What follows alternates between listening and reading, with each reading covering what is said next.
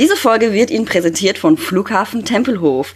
Genießen Sie die hässliche Nazi-Architektur und machen Sie eine Reise mit einem unserer Zeppeline. Jetzt geh doch halt mal einen Schritt schneller. Das finde ich so als Trollerei gut. Das finde ich, das respektiere ich vollkommen, sowas zu machen. Halluzinierter Tragikomödien-Schocker. Ich habe den Film auch deutlich zahmer in Erinnerung gehabt. Unsere SchauspielerInnen, die sind halt manchmal auch wirklich gerahmt. Nicht Style over Substance, sondern Style is Substance. Und dann kommt Kristen Scott Thomas und ist so der einzige lebende Mensch. Dann ist da noch Ryan Gosling und der Wunsch, ihn etwas tun zu sehen. Ich bin so ein kleiner Ryan Gosling Fanboy. Fremder so ein wilder Ort ist, der, wo alles irgendwie ja, ja andersartig ist und in dieser Andersartigkeit eben exotisch wirkt. Und das ist eben auch so eine rassistische Tradition des westlichen Kinos.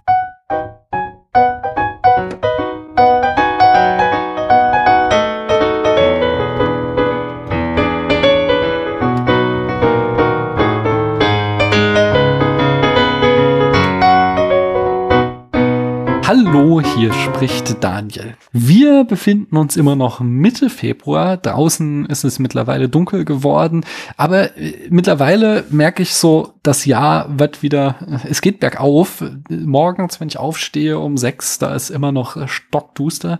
Aber wenn ich Feierabend habe, so gegen fünf Uhr in der Regel, da äh, ist es dann immer noch hell. Das war vor wenigen Wochen schon nicht mehr der Fall.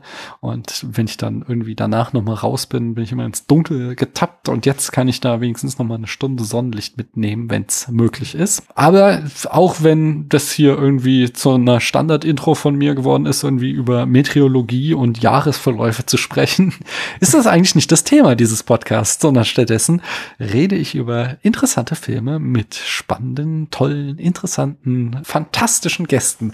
Und so einen habe ich auch diesmal wieder und deswegen frage ich, hallo du da drüben, wer bist denn du? Hallo, ich bin der Marco. Hallo Marco. Und woher aus diesem wunderschönen Internet könnte man dich denn kennen? Ja, ich bin in diesem Internet unter Campingbeutel unterwegs und mache den Podcast Fernsehsessel, der Podcast, wo ich mit dem Nenad, dem Kit und dem Fabian über Filme und Serien quatsche, manchmal auch ein bisschen tiefer in die Thematik gehen und auch so links und rechts nichts auslassen und eine gute Zeit haben. Sehr schön. Gute Zeit kann man auch haben, wenn man da reinhört. Und wenn ihr noch mehr über Marco erfahren wollt, dann hört doch auch mal in die letzte Folge rein, denn ihr kennt das, da war ein langes Vorgeplänkel, da haben wir einiges über ihn erfahren, da haben wir Spiele zusammengespielt, nicht zuletzt entweder oder, wo er quasi es einen tiefen Blick in Markus Seele gibt. Mhm. Heute schauen wir aber in jemand anderes Seele, denn wir sprechen über einen Film. Aber bevor wir das machen, verorte ich uns äh, wie immer erstmal im Jahr und zwar ist es das Jahr 2013. Das Leberblümchen ist die Blume des Jahres. Beim Boston Marathon wird ein Anschlag mit drei Toten und mehr als 260 Verletzten verübt. Edward Snowden enthüllt die Massenüberwachung durch die NSA. In Europa herrscht die Eurokrise. Im Zuge der Weltwirtschaftskrise spekulieren die Finanzmärkte gegen hochverschuldete EU-Staaten, insbesondere Griechenland. Diese können sich dadurch immer schwerer Geld an den Finanzmärkten leihen, weswegen der neu gegründete Euro-Rettungsschirm einspringen muss. Dieser wiederum verlangt harte Einschnitte in die Ausgabenpolitik, wie zum Beispiel den Sozialstaat. In der Türkei kommt es in Istanbul zu Demonstrationen gegen ein geplantes Bauprojekt auf dem Gelände des Gezi-Parks. Die Regierung unter Recep Tayyip Erdogan schlägt die Proteste gewaltsam nieder. Papst Benedikt tritt zurück. Bei den Bundestagswahlen scheitert die FDP an der 5%-Hürde. Merkel regiert fortan mit einer großen Koalition. Nach Straßenprotesten der Bevölkerung gegen Präsident Mohamed Mursi kommt es in Ägypten zu einem Militärputsch. Kroatien wird 28. Mitglied der Europäischen Union. Die AfD gründet sich. Oh. Der Meteor von Chelyabinsk, der größte seit über 100 Jahren, fällt auf die Erde. Circa 1500 Menschen werden durch von der Druckwelle zersplitterte Glasscheiben verletzt. Der Fernbusverkehr in Deutschland wird liberalisiert, wodurch die Bahn Konkurrenz auf der Straße bekommt. Die Praxisgebühr in Deutschland wird wieder abgeschafft. Das hatte ich ja auch komplett vergessen, dass wir mal 10 Euro zahlen mussten, wenn wir zum Arzt gegangen sind. Das, ja. äh, Mann, das ist echt gut, dass sie das wieder weggemacht haben. Margaret Thatcher, James Gandolfini, Marcel Reich-Ranitzky, Tom Clancy, J. Rulead, Paul Walker, Peter O'Toole und Joan Fontaine sterben. Diamonds von Rihanna und Wake Me Up von Avicii sind mit je zehn Wochen an der Spitze der Charts die Hits des Jahres. Daft Punk veröffentlichen Random Access Memories, Arcade Fire, das Album Reflector, David Bowie The Next Day, Queens of the Stone Age bringen Like Clockwork raus und Eminem The Marshall Matters LP Teil 2. Argo erhält den Oscar für den besten Film, habe ich bis heute nicht gesehen. Mhm. Hast du ihn gesehen? Ja, einmal. Ist er mhm. sehenswert? ist halt so ein Polit-Thriller, so, okay. ne? Oder ja, hm. geht, kann man sich mal angucken. Okay. Frozen ist an den Kinokassen der erfolgreichste Film des Jahres und übrigens ein absolutes Meisterwerk. The Wolf of Wall Street, Her und Prisoners sind laut Letterboxd die meistgesehenen Filme des Jahres. Und der Film, über den wir heute sprechen, der läuft hingegen in Cannes im Wettbewerb um die Goldene Palme, wird dort aber von Teilen des Publikums ausgebuht. Zu Recht, Marco. Was sagst du? Ist Only God Forgives ein schlechter Film? Ich persönlich finde nicht, dass Only God Forgives ein schlechter Film ist, aber ich glaube schon, dass Menschen den Film schlecht finden können. Mhm. Warum? Was glaubst du, kann Leuten an dem Film missfallen? Oh, da gibt's glaube ich ganz viel, was den Leuten missfallen kann. Also er, er hat durchaus seine Längen mhm. oder ist sehr langsam auf jeden Fall erzählt. Mhm. Es wird auch sehr wenig erzählt, das kommt auch noch mit dazu. Er hat eine übertriebene Gewalt hm. Und er ist auch von der Handlung her ein, eigentlich sehr einfach. Hm. Also ist nichts Außergewöhnliches in der reinen Handlungsebene. Und er hat auch so paar Themen, die im Zweifel auch vielleicht nicht ins Kino gehören, möchte man sagen. Ja. Okay. Also ich, es gibt Punkte, die, die können einen missfallen an diesem Film. Mich stören sie nicht. Mhm. Mhm. Sagen wir erstmal nochmal, äh, du sagst aber, er gefällt dir sehr gut, nicht wahr? Ja. Ja. Äh, was, was schätzt du denn an dem Film dann nochmal? Äh, ich schätze an dem Film seine ganze Ästhetik mhm. und äh, diese Audiovisualität, die halt Reffen hat, auch zusammen halt mit Martinez. Ja, ich finde, der Film ist, äh, ist ein Kunstwerk einfach, so wie Reffen auch ein, ein Künstler an sich ist mhm. und nicht, nicht nur ein Filmemacher. Ja. Mhm. Okay. Genau. Und, und wie ist so deine Geschichte mit dem Film? Hast, ich nehme an, du hast ihn jetzt nicht zum ersten Mal gesehen, sondern wie hast du ihn entdeckt? Wie begleitet er dich? Ich glaube, so wie viele andere auch, war Drive ja, also ich habe Reffen schon vor Drive gesehen. Ich habe äh, die Pusher-Filme damals äh, relativ zeitnah gesehen, als sie rauskamen und fand die schon, schon ganz geil, weil ich stehe auf so Gangsterzeugs. 4X hatte ich dann ausgelassen und dann äh, kam halt Valhalla Rising.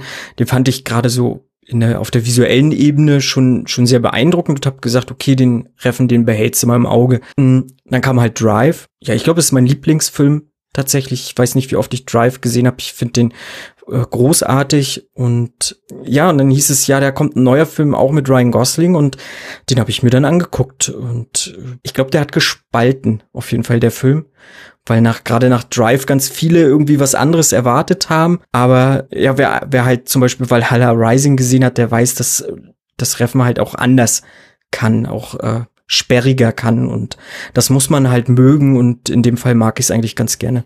Hm. Ja, dann mache ich mal. Ich habe den zum ersten Mal jetzt gesehen. Ich habe das auch damals mitbekommen nach Drive, dass der so schlechte Kritiken bekommen hat ähm, oder zumindest kontrovers war. Mhm. Das war aber gar nicht so der Grund, dass ich ihn dann nicht geguckt habe. Es, es hat sich irgendwie einfach nicht ergeben. Und dann hast du halt gefragt, ob wir ihn gucken wollen. Ich bin zwiegespalten. Also ich bin, ich finde ihn nicht, ich finde keinen guten Film, sag ich mal. Es, es, er hat ein paar Sachen, die finde ich ganz nice. Mhm. Aber gerade so im Gesamtwerk von, ich kenne jetzt noch nicht so viel von Reffen. Ich kenne, ich kenne Bronson, ich kenne äh, Valhalla Rising, ähm, Drive, diesen hier und The Neon Demon. Und äh, da würde ich ihn halt schon ans Ende packen von all denen, ähm, weil, also Bronson ist lustiger, Valhalla mhm. Rising da habe ich mehr zu kauen. Da, da gebe ich dir recht. Das ist der Film, der dem hier wahrscheinlich am ähnlichsten ist. Mhm. In diesem sehr langsam erzählten, dann diese abrupten Gewaltausbrüche. Aber dieses, was du auch schon sagtest, dass, dass er ja quasi keine richtige Geschichte hat. Also, dass die Geschichte sehr, sehr simpel ist, sehr einfach runtergekocht und man immer darauf wartet, dass es jetzt mal losgeht. Aber dann finde ich, wie gesagt, bei Valhalla Rising fand ich dann wieder spannend, mir zu überlegen, wofür das alles steht. So, was will er, was uns will er uns eigentlich damit sagen? Mhm. Ja, Drive gebe ich dir recht. Das ist ein, einfach ein großartiger Film, weil hier gibt es eben dann auch die gute Geschichte dazu. Da auch da haben wir mhm.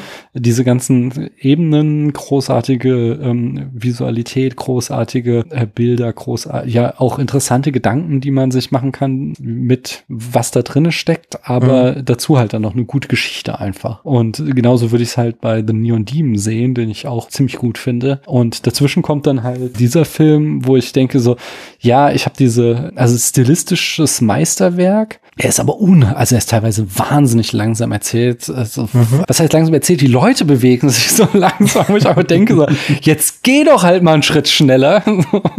Und dass äh, er dann, ich finde, es ist alles relativ schnell zu entschlüsseln, was, wofür das alles steht. Äh, und nicht so wie jetzt zum Beispiel Neon Demon und Valhalla Rising insbesondere, diesen beiden Filmen, wo ich halt sehr lange drauf rumkauen konnte und überlege so, boah, äh, das ist, das ist irgendwie total geil und ich habe keine Ahnung, das verwirrt mich alles. So war das hier mir alles von vornherein, und nicht von vornherein, aber ziemlich schnell klar und ich hatte nicht irgendwie das Gefühl, dass mir irgendwas verborgen bleibt äh, an der tieferen Bedeutungsebene. Und äh, ja, das, das ist so äh, meine, meine Hauptkritik. Aber was mir sehr viel Spaß gemacht hat, ist äh, Texte jetzt über den Film zu lesen und auch äh, nämlich auch sehr, sehr viele, wo Leute echt sauer sind. Mhm. und äh, äh, das äh, machte da schon ganz schön viel Spaß. Also so, Sachen wie dann nur Gott weiß, was Nicholas Winning Refn im Sinn hatte, als er Only God Forgives drehte. Äh, schön fand ich die Theorie und äh, da, da kann ich das auch vollkommen nachvollziehen, so dass der ganze Film wirkt, als wäre Reffen genervt gewesen von, von der Kritik zu Drive, nämlich dass er so in den siebten Himmel gelobt wurde, dass sie alle äh, Drive als Hochkultur anerkannten, so mhm. das ganze Arthouse-Cinema ihn abfeierte für diesen Film und äh, er halt aber auch äh, ja schon seit jeher so äh, hingerotzte, dreckige Genrefilme macht und eben genau. nicht so die Oscar-Contender. Und dass er hier quasi seinen Kritikern diesen Film vor die Füße geworfen hat, um ihn so richtig vor den Kopf zu stoßen, um ihnen zu sagen, so, friss das, naja. weil er genau wusste, dass ihnen das nicht gefallen wird. Und das ist das, äh, ein Satz noch, dann darfst du gerne wieder. Mhm. Äh, das finde ich so als Trollerei gut. Das finde ich, das respektiere ich vollkommen, sowas zu machen. Aber dafür finde ich dann den Film wiederum nicht gut genug, als dass ich sagen mhm. würde, es reicht mir dafür, sondern ja. da, ja, da, da reibe ich mich zu sehr an dem Film. Du wolltest aber eben irgendwas sagen. Ja, ich meine, das Ding ist, Refma hatte, hatte arge Geldprobleme. Der hat sich einmal so ziemlich äh, ausgebrannt mhm. und ist dann ja wieder zurück nach Dänemark und dann ging es wieder ein bisschen bergauf und dann hat er halt dieses Drehbuch geschrieben und auch noch geplant gehabt, noch ein weiteres, noch einen weiteren Horrorfilm zu drehen. Und das war alles vor Drive. Mhm. So, also dieses Drehbuch stand schon vor Drive und dann mhm. kam halt irgendwie Drive so dazwischen und es hat ihm, glaube ich, persönlich auch nicht so richtig in den Kram gepasst. Äh, hat das natürlich dankend mitgenommen, dass Drive dann so ein finanzieller Erfolg war. Aber ich glaube, so in seiner Vita sollte der eigentlich schon vor Drive kommen. Das mhm wäre, glaube ich, auch so der richtigere Weg gewesen, wenn man so diese Filmografie so ein bisschen mal beleuchtet, hätte der definitiv besser vor Drive vielleicht gepasst. Ja. So, ähm, ja. ja, ich, viele sagen ja auch, die, er wechselt sich ab mit gut und schlecht. Ach. Von daher passt er auch ganz gut da jetzt äh, in der Mitte zwischen äh, Drive und äh, The Neon Demon. Wobei ich den nicht schlecht finde. Es, es macht mir natürlich die äh, Theorie mit der Trollerei kaputt, aber äh, äh, andererseits hast du recht, dann ist es wieder irgendwie eine sinnvollere Progression von ähm, Valhalla Rising über Only God Forgives ähm, Drive zu Neon Demon. Ähm, ich habe noch ein Zitat, bevor ich uns gleich die Eckpalette anbringe, mhm. ich es ja gerne mache, und zwar von Ali Arikan, das ist auch so einer, der sich so aufregte. Und zwar Danish Director Nicholas Winning Refn's new film Only God Forgives comes across as that annoying friend we all had at college who kept droning on about the beauty, grace, and honor of martial arts, all while tending to his bloody knuckles. Ja, die Eckdaten. Wie ich schon sagte, wir befinden uns im Jahr 2013 und der Regisseur ist Nicholas Winding Refn in seiner Filmografie eine Auswahl. Wir haben es eigentlich alles schon genannt. Ich denke, erwähnenswert ist auf jeden Fall noch von 96 bis 2005 die Pusher-Trilogie, mhm. was ihn so ja überhaupt erst auf eine internationale Bühne gehoben hat. Dann 2008 Bronson, 2009 Valhalla Rising, 2011 Drive, 2013 Only God Forgives, 2016 The Neon Demon und jetzt zuletzt 2019 äh, für Amazon hat er eine Miniseries gemacht, mhm. Too Old to Die Young. Hast du die gesehen? Ich habe mir die erste Folge mal angeguckt. Mhm. Ich habe es aber tatsächlich noch nie weitergeguckt. Okay, ich habe da auch noch gar nicht reingeguckt. Da habe ich aber auch jetzt gehört, dass es da auch relative Ähnlichkeit wiederum geben soll zu mhm. Only God Forgives. Ähm, eben auch äh, ultra langsam, ultra brutal, ultra Neon. Apropos Neon, manche bezeichnen auch Drive, Only God Forgives und The Neon Demon als die Neon-Trilogie von Nicholas Winding Refn. Aber mal schauen, wie es weitergeht, ob er dem Neonlicht wieder entsagen wird. Das Drehbuch hat er auch selbst geschrieben. Das sagtest du eben schon. Und in der Produktion haben wir Lene Börklum. Ähm, das ist auch eine äh, ja, sehr renommierte dänische Produzentin, die nämlich zum Beispiel auch mit Lars von Trier oft zusammenarbeitet. Sie hat Breaking the Waves 1996 äh, produziert, Idioten 98, Dance in the Dark 2000, Dogville 2003 und mit Winding Refn zusammen Valhalla Rising 2009 und The Neon Demon 2016. An der Kamera haben wir Larry Smith, den könnte man zum Beispiel kennen von äh, Stanley Kubricks letztem Film, Eyes Wide Shut. Und auch da finde ich äh, visuell auf jeden Fall kann man da Parallelen sehen. Diese äh, glänzenden Lichter in der Nacht, die, ja, da sehe ich eine Verwandtschaft. Bronson hat er auch gefilmt und vielleicht kennt man von ihm noch von 2014 Calvary. Im Schnitt haben wir Matthew Newman, das ist der Stammcutter von Reffen seit Bronson. Außerdem hat er geschnitten 2014 Serena und 2018 Sicario Teil 2. Den hast du auch schon erwähnt, nämlich die Musik macht Cliff Martinez, der auch äh, ich weiß ja nicht, ob es, also ich muss es jetzt einfach sagen, ist einer von den ganz großen, also, mhm. aber auf jeden Fall ein, ein renommierter Musikmacher in Hollywood. 1989 war sein Paukenschlag nämlich äh, Sex, Lies and Videotape zusammen mit Steven Soderbergh, der, ich glaube, Cannes-Gewinner war das damals. 2002 ebenfalls mit äh, Soderbergh, mit dem er sehr, sehr viel macht, Solaris. Mhm. Äh, 2011 Drive ähm, haben wir haben wir es erwähnt? Also da hat er auch die Musik jedenfalls mhm. gemacht. Äh, und 2012 Spring Breakers ist vielleicht auch noch mal so eine Hausnummer. Ich habe, das habe ich jetzt auch erst in der Vorbereitung gelesen. Er war mal kurze Zeit der Drummer der Red Hot Chili Peppers. Allerdings, ja, habe ich auch erst jetzt gelesen. Ja. genau, allerdings in den 80ern, als äh, sie noch nicht erfolgreich waren oder noch nicht großen Massen bekannt außerhalb von LA. Äh, ich finde die Musik auch ganz großartig. Ich habe die jetzt in den letzten Tagen immer auf der Arbeit gehört, äh, weil die hat sowas äh, mhm äh, sowas Treibendes, aber auch Sphärisches irgendwie. Äh, ja, ich, die, die Musik ist vielleicht das Beste an dem ganzen Film. Ähm, Oh, also sie ist wirklich ganz, ganz tolle Filmmusik. Und ich bin jetzt echt niemand, der, also ich kann nicht gut über Filmmusik reden, außer ja, gefällt mir. Und mhm. das kann ich auf jeden Fall unterschreiben. Was hast du dazu? Zu der Filmmusik? Mhm. Ja, fand ich auch hervorragend. Also ich glaube, das ist halt so auch Martinez Stil einfach. Mhm. Ich bin jetzt auch nicht wahrscheinlich ähnlich wie du, so es fällt einem auf, wenn sie gut ist. Mhm. Wahrscheinlich und dann bleibt sie auch im Kopf und wenn es halt einfach zu dem ganzen Film passt, so, mhm. ne, wenn so treibende Bässe oder Beats sind oder sowas, da fresse ich auch so einen Narren dran oder so. Ja, das klappt halt mit Martinez immer ganz gut. Ich habe jetzt ein paar Soderbergh-Filme auch gesehen und also da zieht sich halt so ein Stil durch und mhm. den mag ich ganz gerne bei ihm. Mhm. Ja, die Besetzung. Da haben wir Ryan Gosling, der den Julian Thompson spielt. Dessen Durchbruch war wahrscheinlich 98, 99 die Serie Young Hercules, wo er seine erste Hauptrolle noch als Kinderschauspieler hatte. Ich habe ihn zum ersten Mal 2005 in Stay wahrgenommen mhm. ähm, und so dann aber ab 2011 kamen so die großen Hits. Da war 2011 Crazy Stupid Love und Drive, 2016 La La Land und 2017 äh, Blade Runner 2049. Oh, ich habe jetzt gar nicht äh, The Notebook mit aufgeschrieben. Den gibt's auch noch. ich glaube, da, da ist er so, äh, ich glaube, das war wahrscheinlich einer seiner erfolgreichsten finanziellen hm. Filme. Es war ein Riesenhit. Kristen Scott Thomas, äh, die spielte die Crystal Thompson.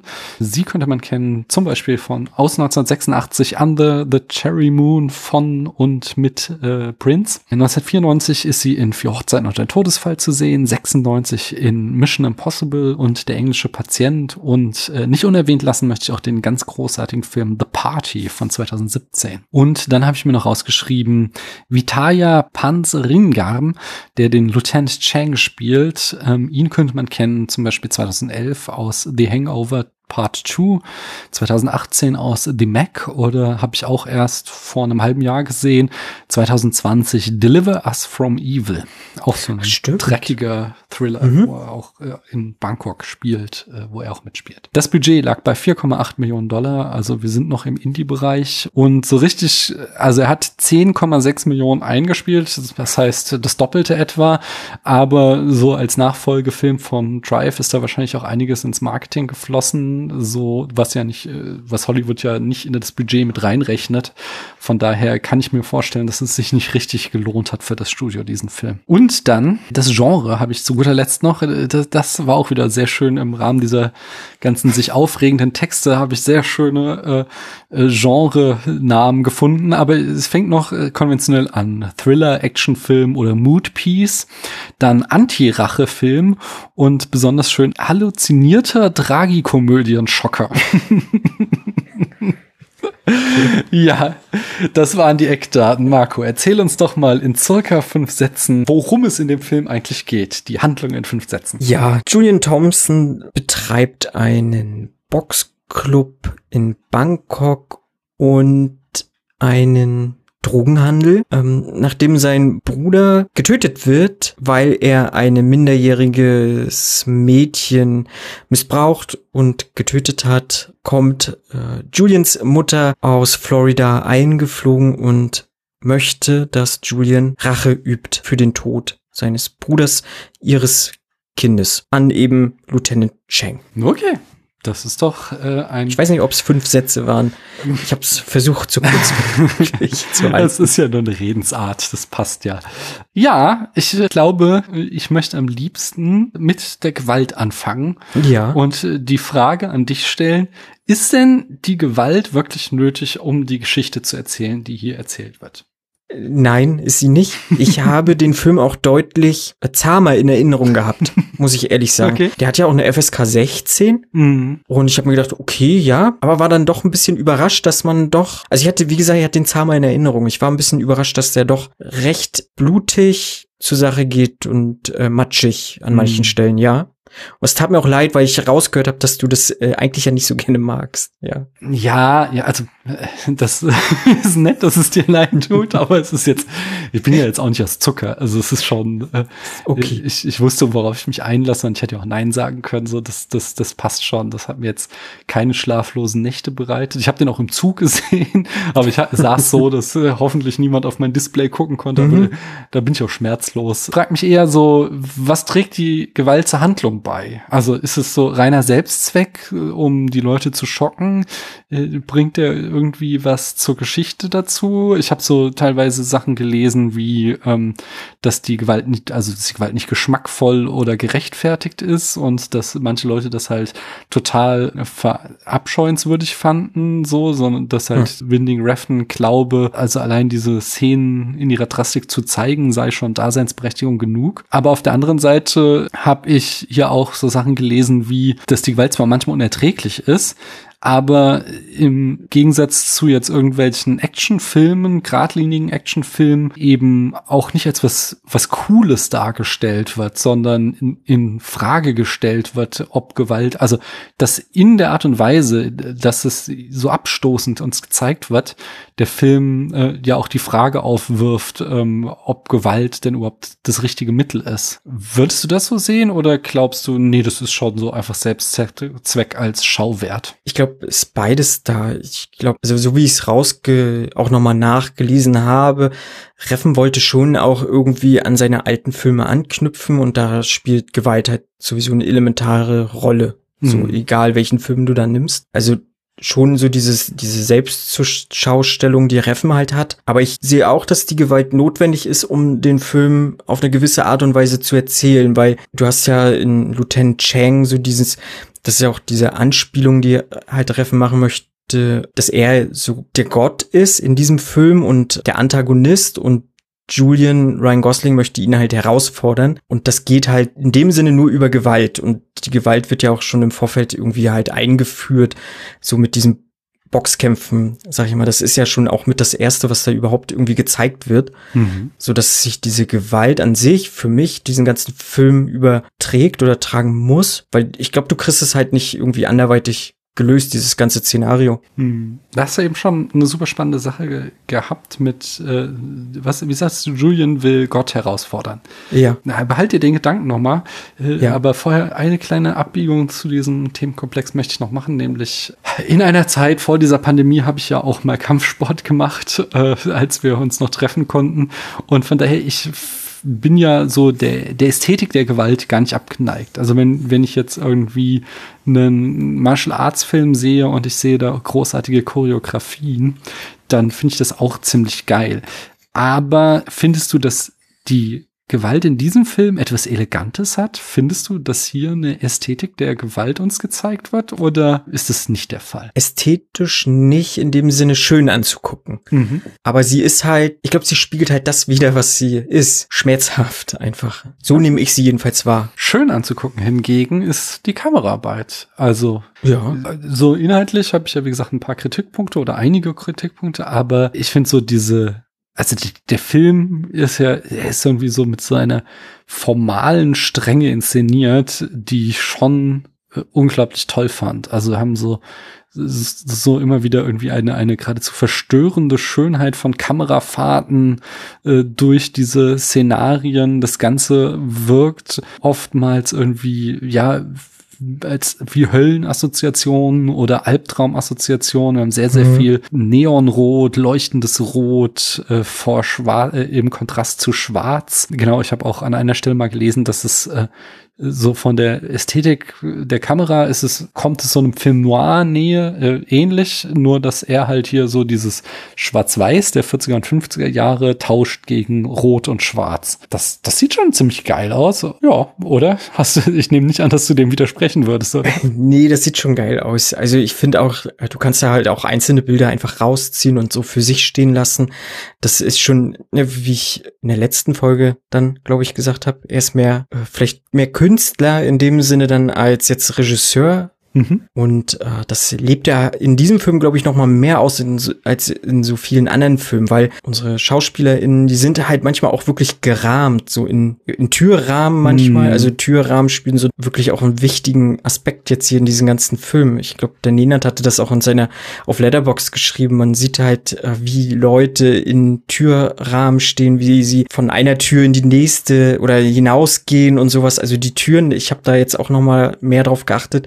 Das ist schon interessant zu sehen, wie viele Türen da einfach zu sehen sind. Ähm, und wie Reffen damit spielt, ob es jetzt bewusst oder unbewusst war, weiß ich nicht, aber es ist schön anzugucken, auch so generell. Also Reffen dreht ja viel einfach an wirklichen Sets, also nichts im Studio oder so und das wirkt dann halt auch einfach schon schon deutlich hübscher alles. Ja. Hm. Ja. Hm. Da kriegen ja solche hochstilistischen äh, Filme gerne den Vorwurf, den ich in der Regel gar nicht mag, nämlich, dass das Style over Substance ist. Mhm. Äh, Wie stehst du dazu in Bezug auf diesen Film? Man kann dem das vorwerfen, Mhm. Sehe ich aber nicht so. Ich glaube, also gerade jetzt wie beim Reffen, ich glaube, da nimmt der sich jetzt auch nicht viel mit so einem ähm, Argento oder Noé oder so, wo ich sage, okay, da hat der Stil aber eine Substanz. Also da, da trägt das wirklich dazu bei, dass dieser Film so ist, wie er ist und auch die Handlung teilweise dementsprechend so erzählt wird, wie sie ist. Hm. Ne, also halt wirklich äh, nicht Style over Substance, sondern Style is Substance in dem Sinne. Ja, das kommt in dem Film vielleicht noch nicht mal so gut heraus. Ich finde, The Neon Demon ist dann noch mal prädestiniert dafür, dass ich sage, okay, da ist Style wirklich Substance. Hm. Ja. Ja. also ich sagte einerseits, ich mag diesen Ausdruck gar nicht, aber Mhm. würde ich hier sogar fast, also ich, ich sehe, woher das kommt bei The Neon Demon, dein Argument, weil weil es ja eben auch ganz viel um Style geht und äh, Mhm. quasi, das könnte man schon fast sagen, thematisiert die Frage, ob das, was er da zeigt, Style über over Substance ist. Aber ich finde die wiederum, und da kommen wir gleich äh, im Detail drauf auf die Substanz, aber ich finde diese Substanz halt tatsächlich nicht tief genug. Also der Grund ist nicht tief genug in diesem Film, als dass es der Style mir da was gibt, sondern ich finde eben, dass es, ja, ich wiederhole mich einfach nur, deswegen, äh, ich in meiner persönlichen Dramaturgie möchte ich noch nicht so in dieses, worum geht's wirklich gehen, sondern vorher wollte ich noch mal ein bisschen was Positives hervorheben und zwar äh, einerseits ähm, die Frage, ha hattest du denn Lieblingsszenen? Ähm, Gibt es Szenen, die du besonders hervorheben möchtest? Ich mag tatsächlich den Endkampf mit Chang. Äh, in dem Boxstudio, der. Ja, Mhm. genau. Den mag ich sehr. Der ist halt auf seine Art und Weise gut choreografiert. Also ich mag die Kameraarbeit dort und wie brachial das einfach dort zugeht. Das ist halt nicht schön anzusehen, glaube ich, wenn man da vor oder mittendrin ist oder so. Aber äh, ich habe da nimm da viel viel mit raus so. Hm. Also da, da springe ich gleich mal mit rein. Den finde ich Mhm. tatsächlich auch großartig. Und da würde ich zum Beispiel wieder dieses, die Ästhetik der Gewalt durchaus sehen. Wir haben ja teilweise da diese Kamera aus dieser Vogelsperspektive, so eine richtige Draufsicht, ein Topshot und dann eben dieses Spiel, dass Julian es ja nicht gelingt, einen einzigen Schlag zu äh, landen. Ja. Und dass halt der eigentlich alte oder ältere äh, Chang äh, jedes Mal, wenn Julian schlägt, halt geschickt ausweicht und dann einen Gegenschlag äh, setzt. Äh, Das heißt, hier haben wir einfach eine sehr, sehr gute Choreografie, die auch noch schön gefilmt ist. Von daher, Mhm. da gehe ich vollkommen mit. Und äh, das wird dann hier auch nochmal ganz großartig von der Musik von Cliff Martinez untermalt. Von daher wirklich großartig. Die Szene ist ganz, Mhm. ganz toll. Und wenn Chang nochmal diese Szene mit dem Typen, äh, auch in so einem Club, ich sag mal, wo er ihm halt diese, diese Stecknadeln äh, reinzimmert. Das ist halt Folterszene, ja. zu, ja, genau, äh, sehr unangenehm irgendwie auch anzugucken, soll es natürlich auch sein. Aber wie, wie Cheng sich da durch diesen Club bewegt und was so im Hintergrund passiert oder halt eben nicht passiert, Mhm. weil die Menschen einfach starr dort sitzen und einfach so ein Typ oben ohne mit seinem komischen Tattoo da, wie lässig sitzt und ähm, die Szene finde ich äh, sehr interessant einfach anzusehen. Ja, die war mir zu brutal. also Ja, ja, so, ja. boah. Die, die hat wehgetan, weil der wird halt wirklich, äh, wie du schon sagtest, der kriegt dann so, ich glaube, es sind so Fleischspieße oder sowas Ja, durch die Körperteile gestoßen und das war sehr, sehr hart. Und da Mhm. hatte ich dann auch dieses, wie du schon sagtest, wie sich Cheng da durchbewegt, dass er da halt in Zeitlupe durch diesen Club immer geht. Und ich dachte, okay, okay, also einen Schritt schneller, dann müsste ich den Typen jetzt nicht mehr ganz so lang schreien hören. Ich verstehe, dass das äh, auch irgendwie Teil des Effekts sein soll, aber da, also da hatte ich schon echt mitzukämpfen Mhm. mit dieser Szene. Aber es würde ich dem Film jetzt nicht also vorwerfen, weil das so mein persönlicher Geschmack ist, dass ich das so nicht brauche in dieser Ausgiebigkeit. Ich, in dem Fall habe ich schon verstanden, welchen Sinn es in der Handlung ergeben hat, warum da jetzt der Typ auf die Art und Weise gefoltert wird. Aber ja, es, es, es war mir einfach zu, dann doch zu explizit in dem Fall. Mhm. Hast du noch eine Szene? Ähm, nee, das wären so meine zwei Mhm. Lieblingsszenen auf jeden Fall. Dann äh, lässt uns doch noch mal über das Schauspiel sprechen, weil da finde ich, gibt's auch noch ein bisschen was zu loben. Und zwar würde ich zuerst gerne Kristen Scott Thomas erwähnen. Sie, äh, was ich habe an der Stelle äh, gelesen, Crystal ist Raffens groteske Darstellung äh, des hässlichen Amerikaners oder der hässlichen Amerikanerin ungehobelt und anspruchsvoll und Kristen Scott Thomas macht aus dieser Rolle eine köstliche Mahlzeit. oder, oder auch schon fand ich irgendwo, habe ich gelesen, ich weiß nicht mehr genau, wie es war, aber da war die Formulierung sowas von wegen so, okay, das ist ein Film, in dem nichts passiert. Und dann kommt Kristen Scott Thomas und ist so der einzige lebende Mensch, weil sie endlich mal den Laden am Aufmischen ist. Und ihre Performance finde ich schon auch äh, ganz, ganz großartig. Mhm. Sehe ich auch so. Also ich äh, mag ihre Darstellung da auch wirklich sehr, ja. Hm. Sie hat so eine Fuck you-Attitüde. Also sie ist einfach so. Ja. Also, Ja. was sie sagt teilweise ist echt hart. ist, äh, ja, Ja, sie ist ja auch rassistisch. Ja, ja. Teilweise, ne? Also ist schon nicht, auch nicht schön anzuhören dann manchmal, aber ja, genau. Also, das muss man klar trennen, so das Schauspiel von der Rolle. Ja, nicht? ja, ja, Also das Schauspiel sowieso. ist großartig, aber die, Mhm. die Crystal, die sie spielt, ist eine ganz grausige Person. Mhm. Und dann hätten wir Ryan Gosling. Und auch hier wieder ein schönes Zitat aus einem Text, den ich gelesen habe. Dann ist da noch Ryan Gosling und der Wunsch, ihn etwas tun zu sehen.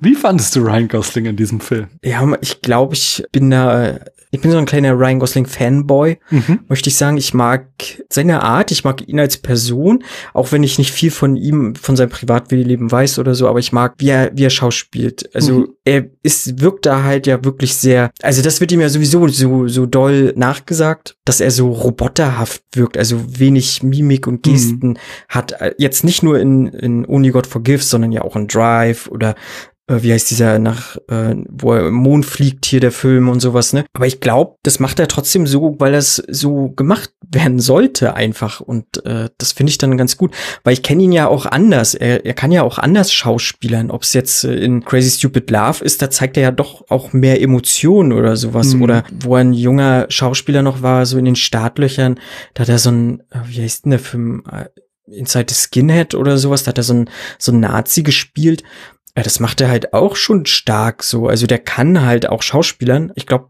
er macht das, was von ihm verlangt wird. Dass er dann halt vielleicht ein bisschen so treu doof manchmal aussieht, da kann er dann halt nichts für. Hm. Ja, er hat so einen Minimalismus. Den mag ich allerdings auch sehr gerne. Äh, ich bin ja ein großer Hitchcock-Fan und der hat ja sehr, sehr gern zum Beispiel mit Jimmy Stewart vorgeworfen, mhm. äh, äh nein, zusammengearbeitet. Und Jimmy Stewart wurde auch immer vorgeworfen, der Spiel, schauspielt ja gar nicht. Der hat ja immer den gleichen Gesichtsausdruck.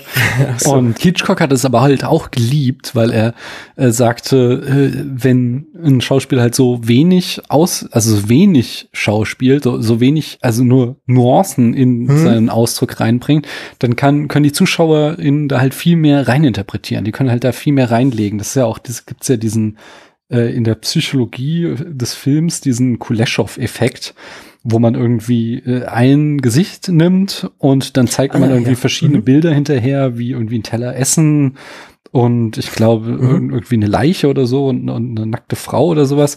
Und je nachdem, was für ein Bild du in der Montage siehst, interpretierst du was anderes in diesen Gesichtsausdruck hinein. Und von daher, dieser Minimalismus, den Ryan Gosling da an den Tag legt, den würde ich jetzt nicht mit schlechtem Schauspiel gleichsetzen, sondern da, da ist auch schon eine Methode dahinter. Das mhm. ist ja, von da, da bin ich ganz auf deiner Seite. In diesem Film wird das dann allerdings von Rinding Refn ja auf die Spitze getrieben.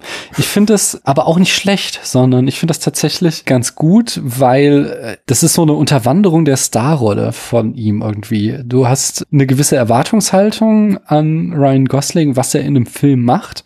Und die wird hier halt konsequent unterlaufen die ganze Zeit. Also er, wie ich ja in dem Zitat eben schon sagte, er, er handelt halt nicht. Er ist ein passiver Protagonist, mhm. was du nicht erwartest, sondern du denkst halt, dass er irgendwie die Handlung vorantreibt, aber das macht er nicht. Er ist immer inkompetent, also er ist nie irgendwie der, der kein Macher. Er ist jetzt nicht wie der Driver zum Beispiel, der ja. super gut Auto fahren kann, sondern er kann eigentlich nicht so richtig gut hier.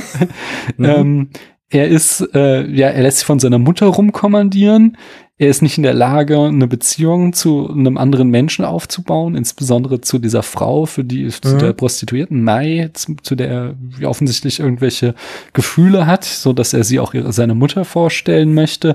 Aber er schafft es halt nicht, da eine Verbindung herzustellen. Er schafft es, wie ich schon sagte, beim Boxen nicht, einen einzigen Schlag mhm. zu setzen. Und äh, gemein wie Winning Reffen ist, nimmt er ihm am Ende sogar noch seine Schönheit, indem er halt äh, da Cheng ihm das Gesicht total total zermatt schlagen lässt und wie in den letzten Szenen des Films ihn nur noch so komplett äh, mit so einem ja. unförmig zugeschwollenen Gesicht haben und jetzt großer Spoiler, am Ende kriegt er ja dann sogar seine Hände abgeschlagen. Mhm. Also alles, was wir erwarten, wenn wir irgendwie einen Ryan Gosling in einem Film sehen, wird uns halt vorenthalten. All das kriegen wir nicht zu sehen.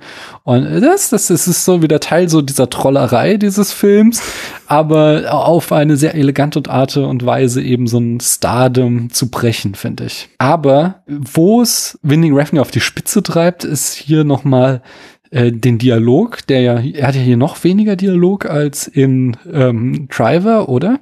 In Drive würde sagen, ja. Ich, ja. Gefühlt hat er irgendwie nur fünf oder sechs Sätze gesprochen. so ja. was.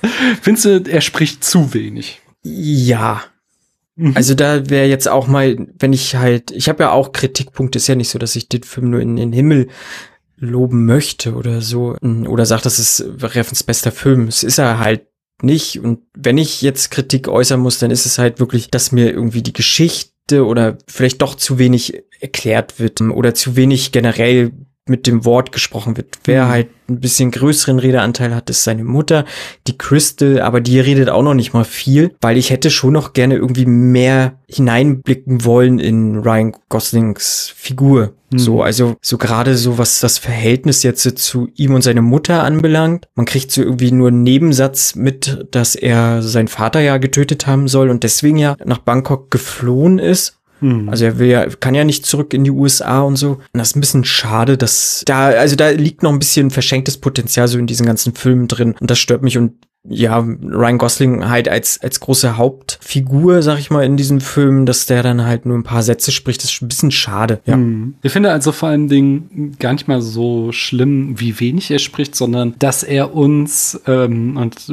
das, das habe ich jetzt bei dir so auch rausgehört, dass er uns keinen Einblick gibt irgendwie ja. in seinen Charakter, in seine Backstory oder sowas. Also hm. weil, wieder verglichen mit dem Driver, der redet auch unglaublich wenig, aber uns wird zum Beispiel klar, dass er er ähm, sich in Irene heißt sie, glaube ich, die Nachbarin verliebt. Hm? Und damit haben wir so einen emotionalen Anker, womit wir äh, ja diese Figur auffüllen können. Dazu kommt noch, dass er halt zum Beispiel kompetent ist, was Autofahren anbelangt und so. Wir dann auch so in, in diesen Stuntman-Szenen da ein bisschen einfach so Background kriegen. Mhm ähm, was auch gar nicht viel ist, aber genug, um uns halt mhm. die, die Leerstellen dann selbst ausmalen zu können. Ich finde, das fehlt hier halt komplett. So, wir sehen halt, was wir von Julian erfahren. Er ist halt irgendwie, hat ein Boxstudio. Du hast schon gesagt, er ist irgendwie nach Bangkok gegangen, weil er seinen Vater umgebracht hat und er hat irgendwas mit Drogen am Laufen. Aber okay. das ist, finde ich, relativ dünn um uns jetzt irgendwie da 90 Minuten an diesen Protagonisten zu heften und da irgendwie mit dem mitzufühlen, mit ihm und seinen mhm. Sorgen. Da verstehe ich nicht ganz, warum der mir jetzt äh, was bedeuten soll. Ja, also bedeutet hat er mir halt auch nichts. Ähm, mhm. Also ich konnte jetzt auch keine emotionale Bindung oder sowas zu ihm aufbauen, also zu Keim. Mhm. Ich glaube, das, oder so, so war, nehme ich, das war, das möchte mir der Film aber auch so zeigen, dass ich jetzt hier jetzt nicht irgendwie eine Heldenreise halt mitnehme mm. oder so, ne? Du hast ja überhaupt hast ja schon gesagt, du hast einen inkompetenten Hauptcharakter in Ryan Gosling, du hast einen Antagonisten, der, ja, weiß ich nicht, so unnahbar ist, also den kannst du ja auch nicht wirklich einschätzen. Also du weißt ja auch nicht mal wirklich, welchen Rang hat er innerhalb der Polizei, du kriegst bloß mit, okay, der ist halt, ja, also er wird ja wirklich so als übermächtig einfach dargestellt, auch nachher in dem Kampf ja auch, er hat ja, wie gesagt, er lässt ihm ja gar keine Chance, Ryan Gosling und sowas. Und das ist schon erstmal für mich schon interessant erstmal zu sehen, aber mir fehlt da noch links und rechts eigentlich noch mal so inhaltlich irgendwas, um vielleicht wirklich eine emotionale Bindung oder tiefer reinzugehen so. Hm. Aber wie gesagt, mir so gerade dieses Verhältnis zwischen ihm und seiner Mutter, das ist so, ja, ich weiß nicht, finde ich sehr äh, schwierig, schon gefühlt äh, irgendwie incestuös. Ähm, hm. Äh. An, Anleihen und da hätte ich noch mal mehr, weil vielleicht ergibt sich halt daraus so, warum ist er wie er ist, mhm. so ne? Mhm. Ja. ja, das sind doch aber schöne Punkte, um äh, die Frage zu erörtern, worum geht's wirklich? Denn ich glaube, also das ist hier eine, eine Variation des ähm, Ödipus Rex von Sophokles, also äh, des Ödipus-Mythos. Ein König Ödipus, der seinen Sohn ausstößt, äh, weil er geweissagt kriegt, der wird ihn umbringen und mit seiner Frau schlafen. Und dann kommt es in der griechischen Tragödie natürlich genau dazu, da der Sohn nicht weiß, dass Ödipus sein Vater ist, bringt er ihn um und schläft mit seiner eigenen Mutter. Das haben wir hier drinne in also so, so variierten Motiven. Also wissen halt, er hat seinen Vater umgebracht oder kriegen das so in mhm. so einem mhm. Nebensatz gesagt. Seine Mutter sagt, äh, deutet an, dass sie ein incestuöses Verhältnis haben. Also sie spricht sehr mhm. explizit über die Schwanzlängen von seinem Bruder und von ihm. Und mhm. dann, äh, genau, haben wir aber auch noch dieses Motiv, ähm, dass dann seine Mutter ja von Cheng umgebracht wird. Und also das ganze Oedipus ist ja dann eben auch noch so äh, von von Sigmund Freud aufgegriffen worden in der Psychoanalyse, dass das angeblich alle Leute bla wollen.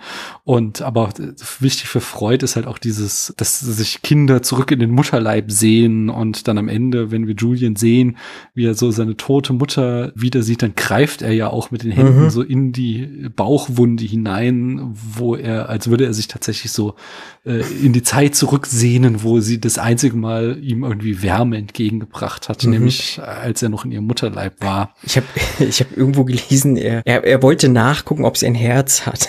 Ja, das finde ich auch nicht schlecht. Bleiben wir ganz konkret. Was für, wie findest du diese Szene? Ich fand sie passend mhm. zum Verhältnis einfach. Das jetzt in dieser Betrachtung, dass er sich zurücksehnt, das habe ich jetzt für mich nicht irgendwie gespürt oder so. Mhm. Ich habe es eher, ja, ich weiß nicht, einfach, ich glaube, da, da hat noch mal so dieser Hass in ihm eher zu seiner Mutter. Ich glaube, er konnte es halt einfach nicht anders in dem Moment ausdrücken. Hm. Und hat dann nochmal versucht zu gucken oder den letzten Stoß ihr gegeben. So, so habe ich es dann für mich interpretiert. Einfach aus Hass heraus. Ich glaube, dass er seine Mutter nicht wirklich geliebt hat und äh, ja. Hm. Aber es ist auch schön, dass dieses, äh, dieses in den Mutterleid hineinsehen. Ich glaube, dass vielleicht wollte Reffen das wirklich so sagen und das finde ich wirklich eine gute Interpretation dieser Szene auf jeden Fall, ja.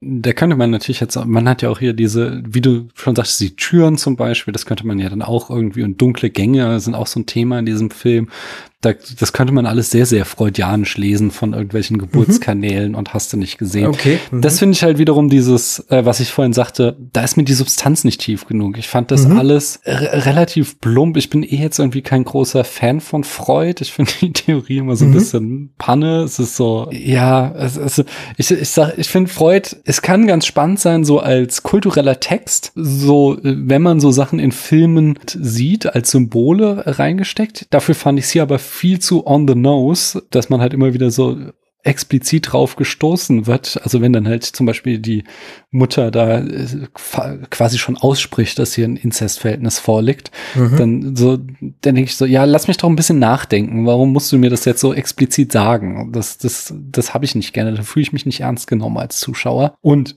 Andererseits finde ich dann eben, also es gibt halt keine wissenschaftliche Evidenz dafür, dass irgendwas, was Freud äh, gesagt hat, wahr ist, sondern der hat es sich halt einfach quasi ausgedacht. Mhm. Die moderne Psychologie, die kennt da, äh, also die, die kann das einfach nicht belegen, dass da irgendwas dran ist an diesen ganzen äh, Theorien der Psychoanalyse. Und dafür finde ich es dann halt, äh, nimmt der Film es hier einfach zu ernst. Und das, das finde ich anstrengend, tatsächlich. Dann finde ich schon eher spannend wieder, dass da so eine, ja, also da gibt's Gutes und Schlechtes dran, dass ja auch so eine Verhandlung von Männlichkeit ist. Nicht, dass Julian ja auch eben so untypisch männlich ist, ähm, dahingehend, mhm. dass er ja zum Beispiel auch keinen Sex haben kann mit äh, seiner äh, Freundin oder Schrägstrich mhm. ähm, Prostituierten und äh, dass er sich halt so von seiner Mutter rumkommandieren lässt und dass er so einen Kontrast auch bildet zu seinem Bruder. Ja, da habe ich auch noch mal eine interessante Frage, äh, nämlich ich habe auch öfter gelesen, so es gelingt ihm nicht die Rache zu nehmen für deinem für seinen Bruder. Hattest du das Gefühl, das will er? Nee, ich hatte nicht das Gefühl, dass er genau. das will. Ich glaube, der der Tod seines Bruders ging ihm gefühlt komplett am, am Arsch vorbei. Hm. Ich würde sogar so weit gehen, dass ich das Gefühl hatte, dass er das gerechtfertigt fand, weil ja, er, weil ja. halt mhm. sein Bruder ja auch äh, ganz gewaltiges Arschloch war und da halt mhm. halt eine Minderjährige vergewaltigt und getötet hat und mhm. ähm, dass er es deswegen gar nicht einsieht. Ich sag, sagt er das nicht sogar explizit an einer Stelle, dass er seine Mutter ihn doch auffordert, ihn zu rächen und mhm. äh, er widerspricht ihr zumindest in irgendeiner Form, dass er mhm. äh, ja ja ich meine auch, dass das einmal so so rauskommt, dass er es ja mhm. äh, verdient hätte so na nicht mhm. verdient sagt er nicht, aber so so kommt es aber auf jeden Fall raus ja genau und das ja irgendwie erst als er dann am Ende dann doch wieder in diesen Strudel hineingerät, weil, weil er eben nicht von seiner Loyalität von mhm. seiner Mutter ablassen kann, dann kommt ja überhaupt erst zu dieser Konfrontation mit Cheng. Der tritt ihm ja auch schon vorher einmal gegenüber. Mhm. Und weil halt Julian da irgendwie nicht mehr weiter agiert hatte, verschont ihn ja irgendwie dann auch Cheng beim ersten Mal. Mhm. Ja, ich glaube, da können wir auch als nächstes hinaus, nämlich äh, Cheng. Würdest du, das ist auch interessant. Also Meine Gedanken sind gerade sehr wirr. Tut mir leid, deswegen springe ich so gut. hin und her. Einerseits haben wir da auch wieder dieses äh, Männlichkeitsverhältnis, denn wir haben hier so ein, so ein, äh, ich weiß, kennst du die Zauberflöte von Mozart? Da ist so ein ähnliches Motiv hier drinne auch, äh, dass wir so eine männliche gute Kraft haben, gut jetzt mal in Anführungszeichen mit Cheng und der so eine überlebensgroße äh, böse weibliche Kraft mit der Mutter entgegengesetzt hat und auch genauso diese Konstellation ist es, dass der Protagonist da irgendwie im Auftrag der Mutter handeln soll und dann aber äh, auf den Trichter kommt, der vermeintliche Antagonist ist der eigentlich gute und die eigene Mutter ist die böse. Ich, so eine gleiche Geschichtsstruktur wie in der Zauberflöte steckt hier auch drinne. Aber ganz am Anfang sagt ja Billy, genau, es wird Zeit, den Teufel zu sehen. Ja, genau. Und da stellt sich mir jetzt die Frage, ist denn Cheng wirklich Gott in diesem Film, der heißt Only God Forgives, oder ist er der Teufel? Äh, habe ich mich auch gefragt mhm. und habe mich nachgelesen, was Reffen mir sagen wollte. Schön, ja. Äh, und Reffen sagt, er, er soll Gott sein. Er ist, er wird ja auch namentlich nie im Film genannt, tatsächlich. Mhm. Er hat aber halt den Figurnamen Chang und äh, der Racheengel. Mhm. Ja. Jetzt kann man halt wirklich spekulieren, ist, der Teufel ist ja nicht wirklich ein Racheengel. So Mhm. in, in glaube ich, im Religiösen sind ja nochmal zwei unterschiedliche Figuren, meine ich. Äh, ich bin jetzt nicht so, so fest irgendwie Ja. im, äh, in der Testamenten oder sowas. Ich auch nicht. Ich we- weiß nicht, wen er mit Teufel meint, tatsächlich. Hm. Das habe ich mich auch gefragt, weil ich glaube, er meint nicht Cheng. Hm. Aber die Frage wäre halt wirklich, wen meinen sie mit, äh, lass uns zum Teufel gehen? Oder jetzt zeige ich dir mal hier den Teufel. Ähm, ja, Hm. kann ich nicht sagen. Aber man kann das, glaube ich, auch so sehen, dass Cheng der Teufel ist. Aber ja, Also ich kann, ich kann mir vorstellen auch, dass es einfach so diese, was ja, also für mich schon so das Schlimmste ist, was du tun kannst, was Billy da am Anfang macht. Und ähm, Ja.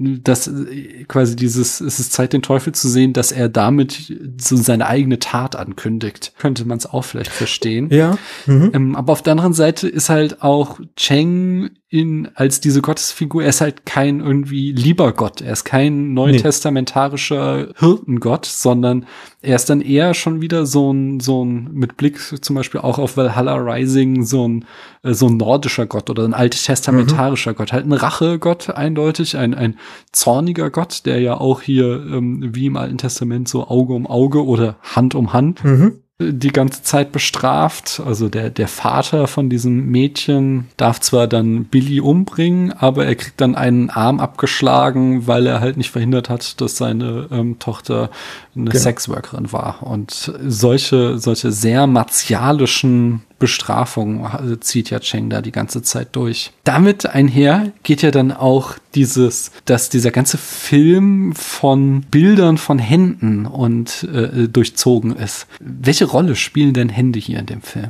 Äh, ja, gute Frage. Also sagt ja eben schon, zum Beispiel der, der Vater kriegt einen Arm abgeschlagen. Äh, Fallen dir noch Szenen ein, wo Hände von äh, entscheidender Bedeutung sind? Naja, gut, zum Schluss hat man es ja dann auch noch mal, ähm, Genau. da, wenn Ryan Gosling dann auch noch mal die Hände, genau, jeder, der im Prinzip irgendwie tötet oder mordet, muss sein, muss diese Hände als Tribut zollen. Die Folterszene hattest du auch schon erwähnt, wo der so Genau. auch die Arme an den Stuhl festgenagelt bekommt. Genau. Ich meine, der, dem trifft's noch mal ein bisschen brutaler, einfach. Aber der hat ja ähm, auch, ja, ich weiß nicht, der hat halt, glaube ich, auch in, in Changs Betrachtung noch mal ein krasseres Mittel gewählt. So aus dem Hinterhalt heraus wollte er ihn ermorden. Hm. Bei Ryan Gosling fand ich, wurde es nie so wirklich klar, ob er ihn jetzt wirklich ermorden will oder nicht. Also sie treten sich ja halt im Faustkampf gegenüber. Hm. Das äh, suggeriert mir jetzt ja nicht unbedingt, okay, das ist jetzt hier ein Kampf auf Leben und Tod oder sowas. Hm. Wobei es natürlich auch hätte da, da darauf hinauslaufen können, so, aber ja, das wäre jetzt so dieses mit den Händen. Hm. Wir haben noch zum Beispiel äh, ganz am Anfang, wenn halt Julian zum ersten Mal in,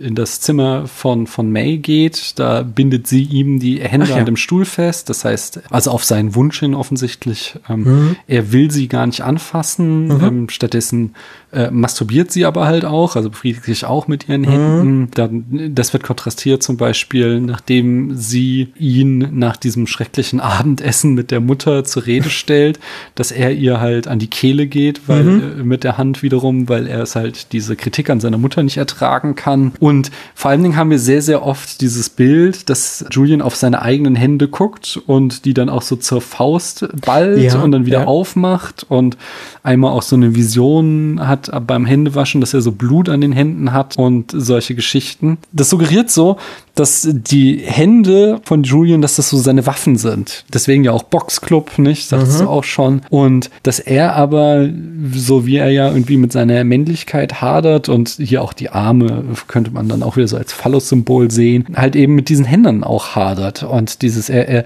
er traut sich halt nicht mal da die, an, die Frau, die er begehrt, anzufassen, weil halt diese Hände immer äh, Gewalt bringen. Und das dann auch später, ja, wie schon sagte, als er sie dann wirkt, dass dann auch wieder hervortritt, diese Gewalt. Und dass er dann, dass ich glaube, so dieses religiöse Motiv von dieser Frage, ob Chang Gott ist, ist die Frage, ist er denn das für Julian? Denn ich glaube, Julian kriegt halt, er ist ja auch irgendwie so fasziniert davon, dass als er es von Cheng hört und dass da so ein Typ ist, der mhm. da irgendwie sich rächt an den Leuten und er geht ja dann am Ende auch freiwillig zu Cheng und bietet ihm seine Arme auch so dar. Und das heißt, dass er selbst eben im Gegensatz halt zu den anderen auch seine Strafe akzeptiert und dahin, darin würde ich dann sehen, seine äh, Vergebung sucht für all die schlimmen mhm. Dinge, die er mit seinen Händen getan hat. Und so würde ich dann auch den Filmtitel interpretieren, Only God Forgives, dass halt Julian im letzten Ende ähm, mit seinem Leben hadert und auf der Suche ist nach irgendeiner Form von Religion und die in diesem ultra brutalen, in Anführungszeichen, Gott von Chang findet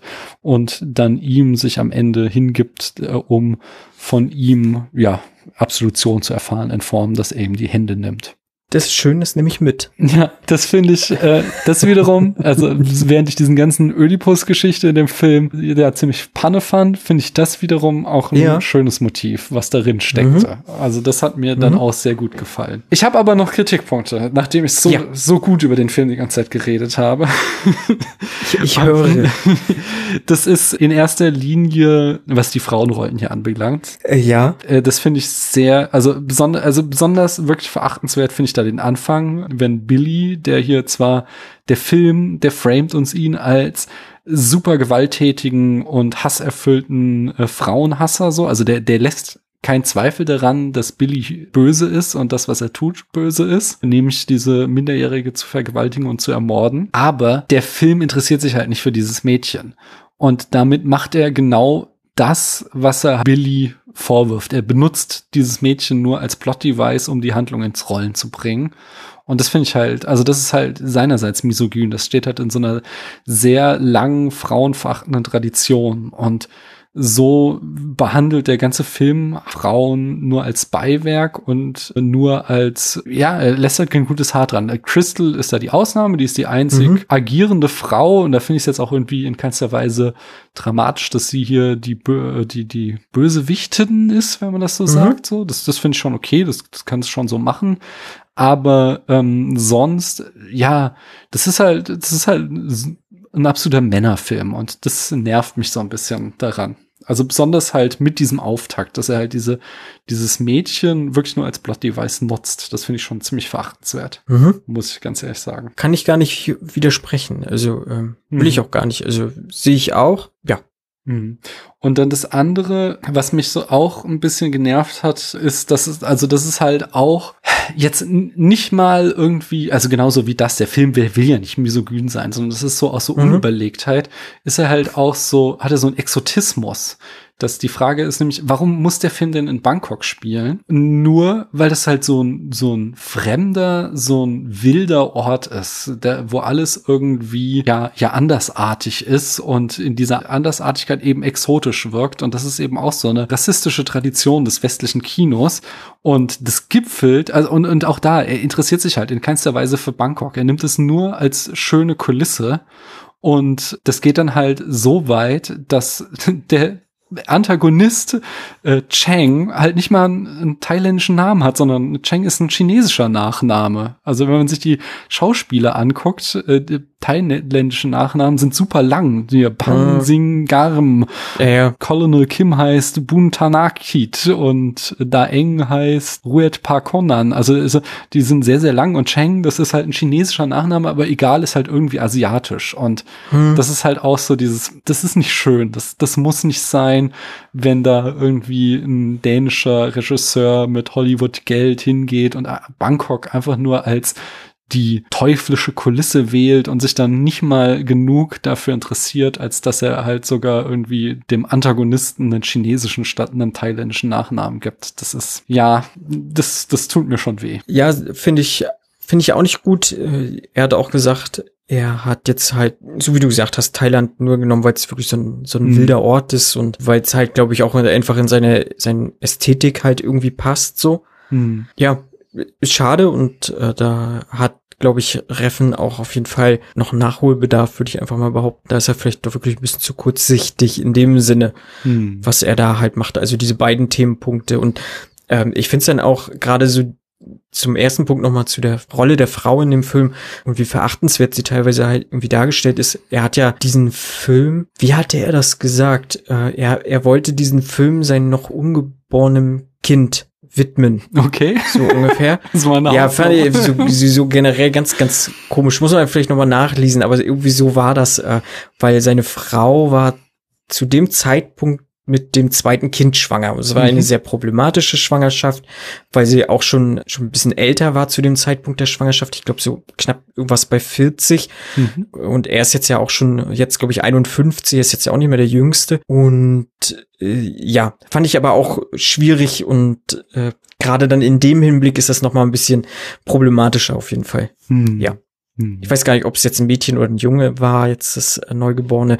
Wenn es ein Mädchen geworden ist, äh, dann wäre es sogar noch ein bisschen schwieriger. Hm. Ja. Hast du sonst noch inhaltlich irgendwas zu diesem Film? Jein, ähm, inhaltlich nicht, aber ich würde dich gerne mal fragen, diese Vision, was immer mal so dazwischen gestreut wurde, das ist halt auch noch ein Kritikpunkt, den ich so habe. Den, die kann ich immer nicht so gut greifen. Hilf mir mal auf die Sprünge gerade. Äh, wenn sie, also so zwischendurch wird das einfach halt so eingeworfen. Wenn, wenn Ryan Gosling saß zum Beispiel ja auf diesem Stuhl Mhm. angebunden und ich sag mal zum Höhepunkt von Mai blendet das ab und er sieht ja dann Cheng, sag ich mal, Auge in Auge. Also wir sehen beide Hm. Köpfe so immer sich gegenüberstehen und dann ist die Szene vorbei und dann geht er schon wieder im, im Flur runter oder sowas. Hm. Das ist ja so eine so Art, für mich habe ich jetzt so, das ist so halt vielleicht auch nochmal diese Untermauerung. Er hat Gott gesehen, so Mhm. ungefähr, und bereitet sich ja auch irgendwie moralisch halt auf diesen Kampf vor. Aber so richtig hundertprozentig greifen kann ich diese Dinge für mich nicht, was ich da gesehen habe dann. Ich finde das eigentlich eine ganz schöne Interpretation. Ja, dazu kommt ja dann auch diese, diese Statue in diesem Boxclub von Mhm. irgend, irgendeinem Kämpfer, Hm? die ja dann auch immer wieder mit Cheng so übergeblendet wird, wo ja als wäre, also ich äh, weiß nicht, ob das jetzt so, buch, ja. buchstäblich ist, dass er jetzt da dieser Boxer sein soll, aber zumindest wird ihm so ein heroischer Status verliehen. Hm? Also Hm? ich glaube, damit kann man diese, diese, diese zwischengeblendeten Szenen, diese Vorbereitung, ähm, also dass Julian auf jeden Fall in irgendeiner Form fasziniert von dem ist und auf der Suche Mhm. nach dem. Das finde ich einen guten Okay, Punkt. ja, also ja. damit würde ich mich vollkommen zufrieden geben. Ja, ja, sonst noch was? nö, sonst habe ich nichts weiter mir aufgeschrieben. Nee. Okay, dann fehlt uns noch die Bewertung, nämlich auf einer Skala von 1 bis 100 Punkten bewerten wir hier am Ende die Filme, die wir gesehen haben. Äh, wie viele Punkte würdest du ihm denn geben? Ja, ich würde den wirklich, auch wenn ich Kritikpunkte habe, Mhm. man hat, glaube ich, rausgehört, ich hab, äh, mag diesen Film auf, auf einer anderen Ebene gerne. Ich sehe die Kritikpunkte, ich, ich kann auch akzeptieren, dass man diesen Film nicht mag und ganz viel äh, vielleicht sogar hasst oder hassenswert finden kann an diesem Film, aber ich äh, mag einfach den Style von Reffen und er kriegt von mir 76 von 100 Punkten. Hm. Ja, also hassen tue ich ihn nicht, das kann ich dir schon mal sagen. Aber ich finde ihn halt auch nicht geil. Ja, wie, wie der Film uns Licht und äh, Dunkelheit zeigt, Neonlicht und Dunkelheit, so, so ist er halt auch. Also die Bilder sind großartig, die Musik ist großartig, Mhm. äh, das Schauspiel von Kristen Scott Thomas ist toll, das von ähm, Ryan Gosling verstehe ich zumindest. Ich auch außer wie wie äh, Winning Refn ihn inszeniert. Dann finde ich halt ja auf der Handlungsebene passiert mir zu wenig, was mich Mhm. in irgendeiner Form fesseln könnte. Ich mag langsam erzählte Filme, aber er verweigert sich fast komplett einer Erzählung. Also es ist der Plot ist sehr sehr simpel und darüber Ja, hinaus ja. steckt da nicht viel mehr drinne und bei diesem was er was dahinter steckt so was er uns eigentlich sagen will ähm, wo es wirklich drum geht da gibt's halt einerseits einen guten Aspekt den mit diesen Händen und wofür sie alle stehen das, das fand ich ganz interessant aber dann eben auch diese ganze Ödipus Männlichkeitsnummer die ich äh, ja zu schnell dechiffriert habe, als dass ich sie hätte spannend finden können. Von daher, ich schicke ihn so ein bisschen in das positive Feld, aber er bleibt weit unten für mich bei 55 Punkten. Ja, da haben wir ihn eingekreist und das hat mich Spaß gemacht auf jeden Fall, Marco. Ich hoffe, du Ja, mir hattest auch. auch. ein bisschen Freude. Das, das ist schön. Und noch mehr Freude sollen natürlich hier die ZuhörerInnen auch mit dir haben, wenn du uns jetzt noch einmal sagst, wo man dich weiterhören kann. Ja, wenn ihr Lust habt, irgendwie weiter mir zuzuhören, dann könnt ihr das gerne tun beim Fernsehsessel Podcast, wo ich noch mit drei weiteren tollen Leuten podcaste und auch hier und da Gästinnen habe. Auch manchmal so, wir hatten jetzt auch schon ein paar Regisseure irgendwie mit dabei gehabt, um über ihren Film zu sprechen und äh, da ist auch noch ganz viel weiter geplant und wir machen irgendwie so das, worauf wir Lust haben Hm. und hoffen, dass wir da auch immer noch mal vielleicht ein bisschen Mehrwert rüberbringen können und das freut uns, wenn wenn da Leute reinhören. Ja, genau. Auf jeden Fall gibt das Mehrwert. Also ich höre da zumindest äh, sehr, sehr gerne rein. Sehr und ja, ich danke dir nochmal, dass du hier warst. Und ich danke, ja, ich danke. ja, gerne. Und ich danke allen da draußen, dass ihr bis hierhin zugehört habt. Tschüss. Tschüss.